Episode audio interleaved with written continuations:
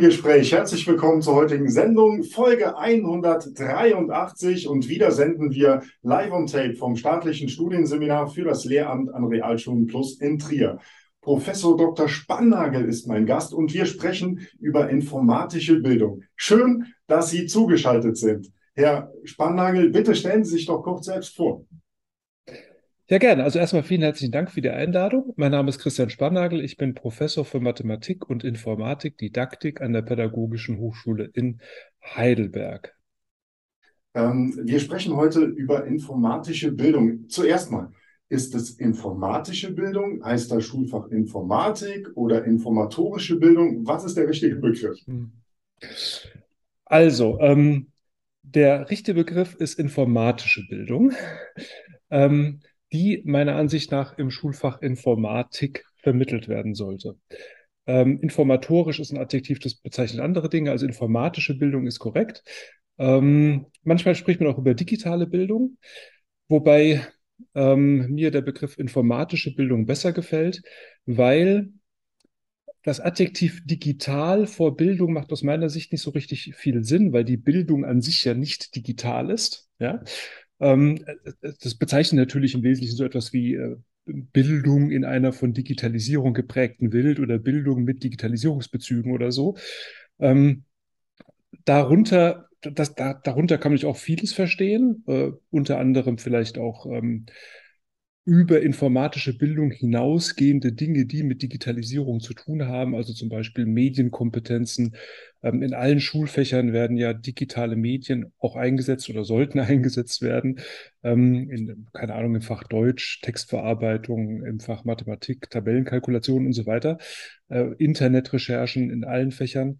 Ähm, und ähm, die Medienkompetenznutzung, die jetzt äh, damit zusammenhängt, die wird jetzt nicht als informatische Bildung bezeichnen, aber schon als Bildung im Kontext von Digitalisierung, wenn man so will.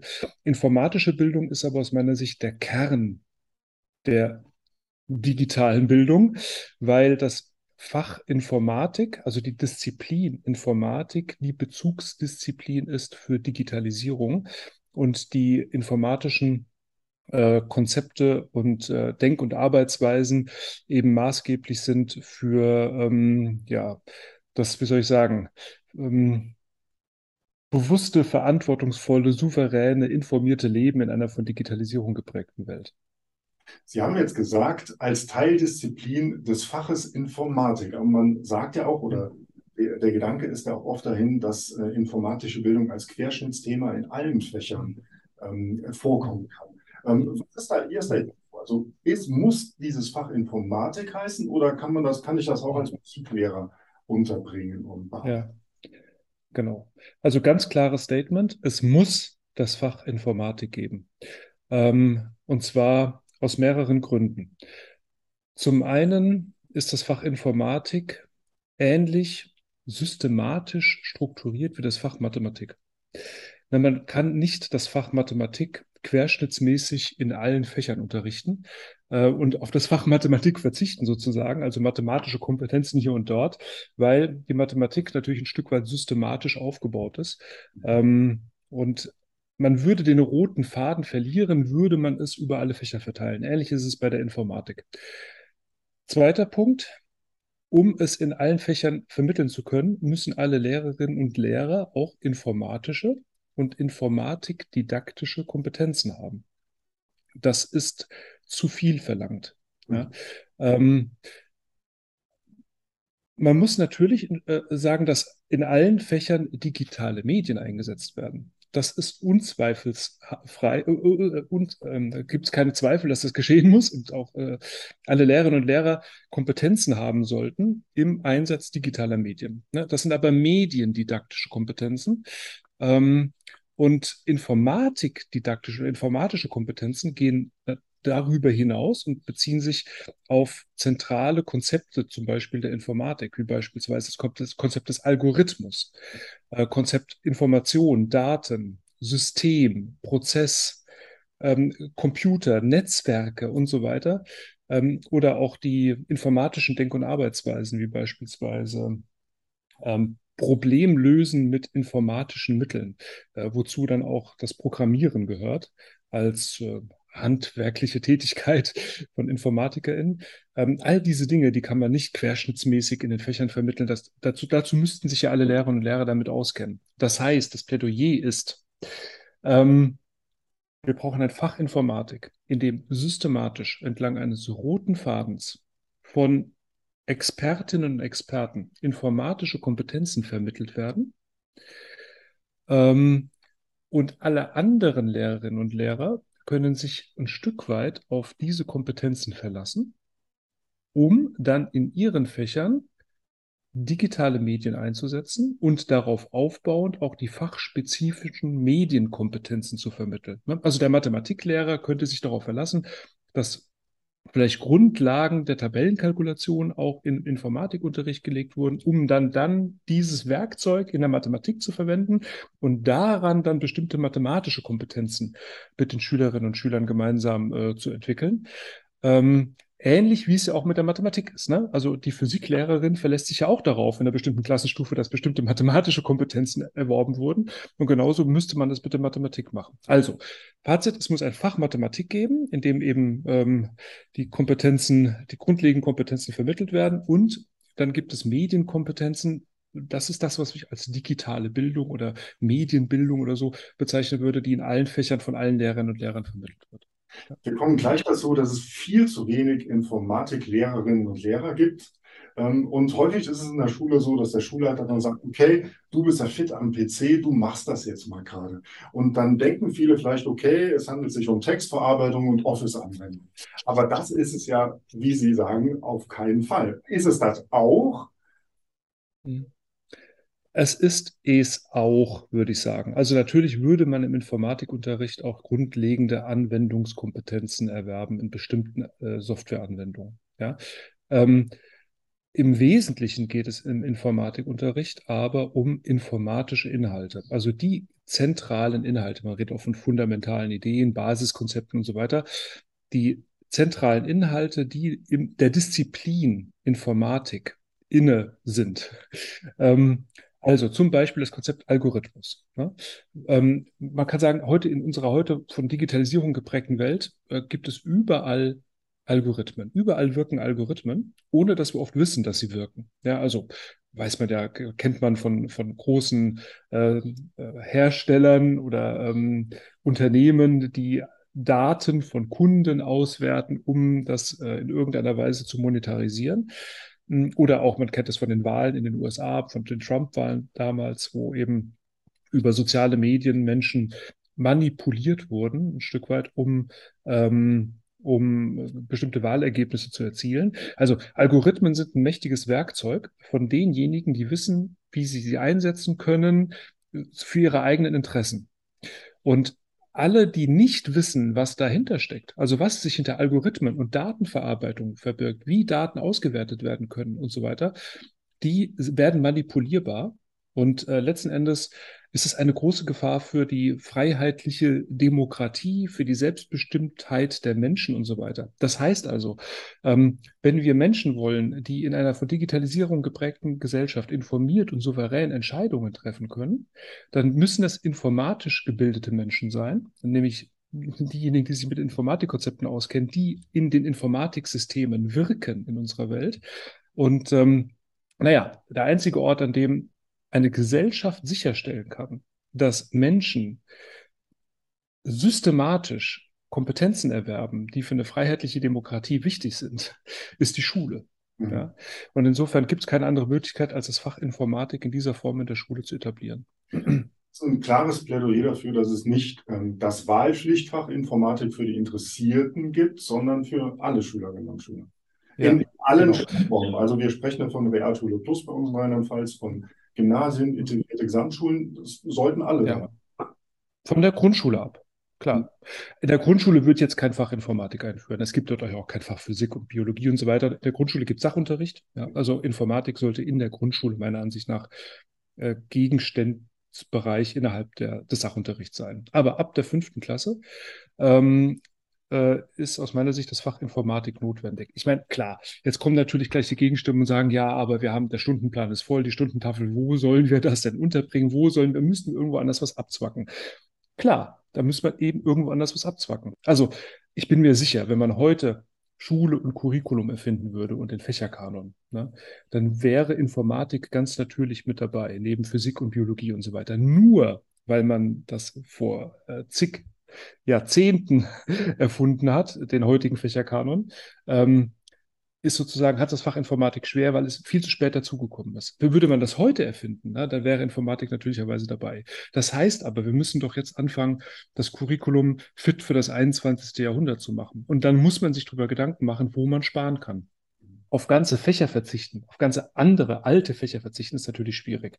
Man kann sich überlegen, ist es notwendig, eine zweite Fremdsprache und eine dritte Fremdsprache in der Schule zu erwerben. Langt nicht eine Fremdsprache zum Beispiel. Das ist eine Überlegung, die man machen kann. Und dann werden natürlich gleich die Sprachlehrerinnen und Lehrer kommen und sagen, Gottes Willen, äh, die Sprachen sind wichtig und so. Aber lasst uns doch bitte diese Diskussion führen. Ja? Ähm, wo ein großes Potenzial meiner Ansicht nach drinsteckt, ist in der Entschlackung und Verschlankung der bestehenden Fächer.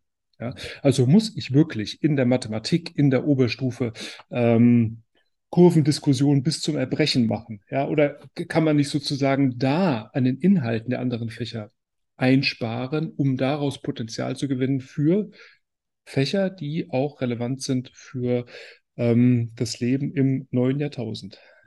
Da bin ich komplett bei Ihnen, dass man Schule neu denken sollte oder zumindest im, im Diskurs sein muss. Das ist jetzt eine politische Entscheidung. Aber, aber wir an der Basis, hier an der Hochschule, wir im Studienseminar haben ja tatsächlich das Problem, dass es wenig junge Menschen gibt, die diesen Beruf des Informatik Lehrers, Lehrerin ergreifen. Also wir haben hier im Studienseminar eine Fachleitung für Informatik, aber noch keinen einzigen Ausbildungsfall. Ähm, wie ja. erreichen wir das, dass wir diese Leute für diesen interessanten Beruf begeistern können?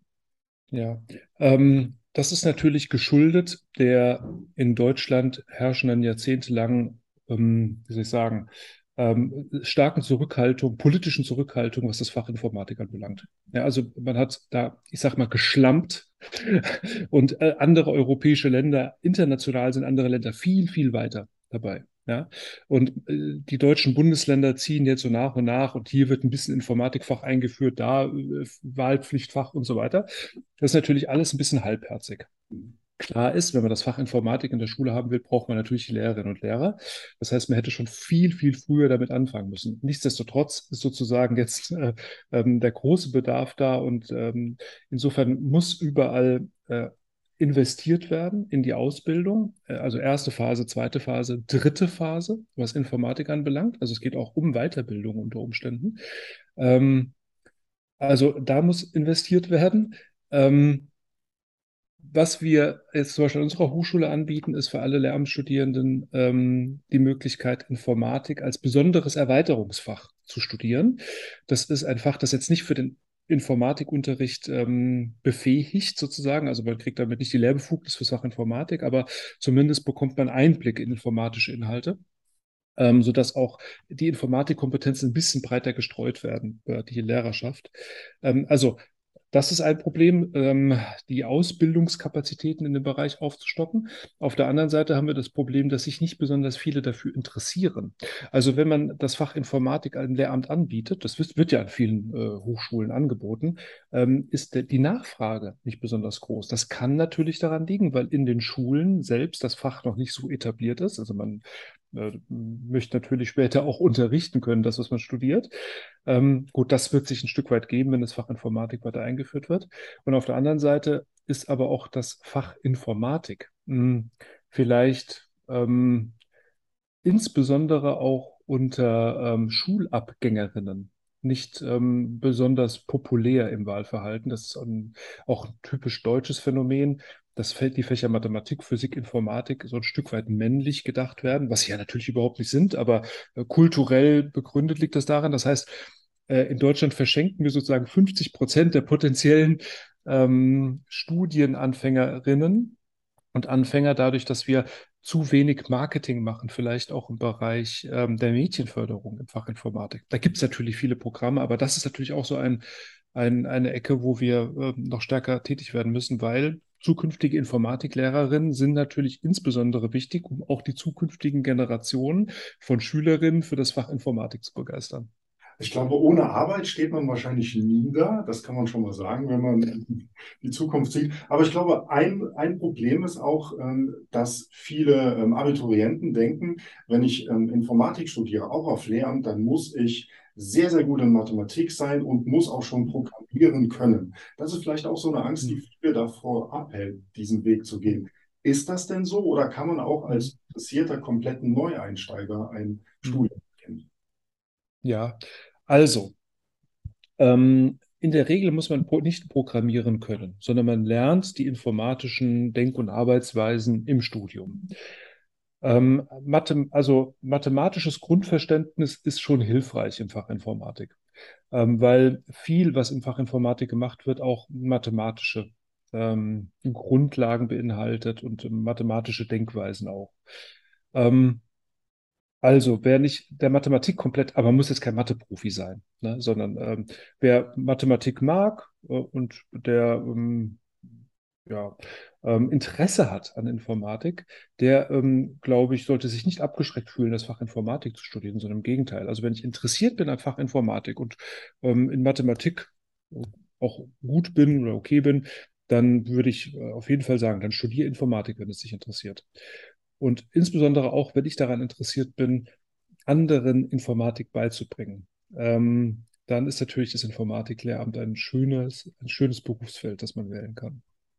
Ja, Mathematik kennt jeder aus der Schule, natürlich. Informatik unter mhm. Umständen mhm. nicht und davor, da ist die Hemmschwelle. Mhm. Und ähm, vielleicht kennen auch ganz viele ähm, ja, Abiturienten immer mit ähm, Schülerinnen und Schüler, die halt sehr, sehr gut sind und schon Programme schreiben können und in der Hardware fit sind, Softwarebedienung beherrschen. Aber wie gesagt, das muss nicht sein. Interesse reicht, mathematisches Grundverständnis und dann sollte man diesen Weg gehen. Ja, ja. Ähm, das ist klar. Es gibt natürlich äh, die, ich sag mal, die Nerds, die bereits im Kindes- und Jugendalter aut äh, autodidaktisch sich Programmieren beigebracht haben und da sehr weit sind und so weiter. Aber ähm, das ist jetzt auch keine, Voraus äh, keine Voraussetzung, um jetzt super im Informatikstudium zu bestehen, sondern äh, diese Personen sind oft oftmals oft auch, äh, auch oftmals ähm, überrascht über, ähm, was dann tatsächlich Gegenstand im Informatikstudium ist. Ne? Also, dass es da tatsächlich auch um mathematische Inhalte geht, um abstrakte, theoretische Konzepte, ähm, um auch Aspekte des ethischen, also ethische Konsequenzen informatischen Handelns. Ähm, Studienabgängerinnen haben oftmals ein falsches Bild von dem Fach, das sie studieren wollen. Ähm, ganz informatikunabhängig, das ist natürlich auch bei anderen Disziplinen der Fall. Das heißt, es ist eigentlich zu empfehlen, dass jeder, der ein bestimmtes Fach studieren will, Informatik oder sonst, sich vorher einfach mal an den Universitäten online umschaut, was, wie ist denn das Studium aufgebaut, was gibt es denn da für Inhalte, was spielt denn da eine Rolle, interessiert mich das oder ähm, vielleicht in das ein oder andere Video mal reinschaut. Vorlesungsvideo gibt es ja mittlerweile auch zahlreiche im Internet, sodass man ein Gespür dafür bekommt, ob das Studium ähm, für mich geeignet ist. Feststellen wird man das natürlich erst letztendlich während des Studiums. Und auch da ist es ja nicht tragisch, ähm, wenn man während des Studiums merkt, ah, das gefällt mir doch nicht so, dann das Fach zu wechseln, auch innerhalb des Lehramtsstudiums Fächer zu wechseln und so weiter. Das ist ja äh, gang und gäbe und ähm, auch nicht ehrenrührig oder so, sondern ähm, ganz normaler Prozess des, der persönlichen Weiterentwicklung. Ja, Sie haben gerade angesprochen Videos. Sie haben auch einen YouTube-Kanal mit interessanten Videos. Ähm, wir scrollen mal jetzt gerade rein. Nicht nur für Mathematiklehrkräfte, sondern auch für alle anderen Lehrkräfte, für Classroom, sage ich jetzt nur als Stichwort. Also schauen Sie sich das gerne an. Lieber Herr Professor Dr. Spannagel, vielen Dank für das Gespräch. Bei Ihnen bedanken wir uns auch. Nächsten Dienstag gibt es eine weitere Folge Schule im Gespräch hier an dieser Stelle. Sie können uns Feedback hinterlassen an mail at seminar-trier.de, hier eingeblendet. Alles ist herzlich willkommen, auch Wünsche für neue Themen. Bis zum nächsten Dienstag verbleiben wir mit herzlichen Grüßen. Bleiben Sie uns gewogen.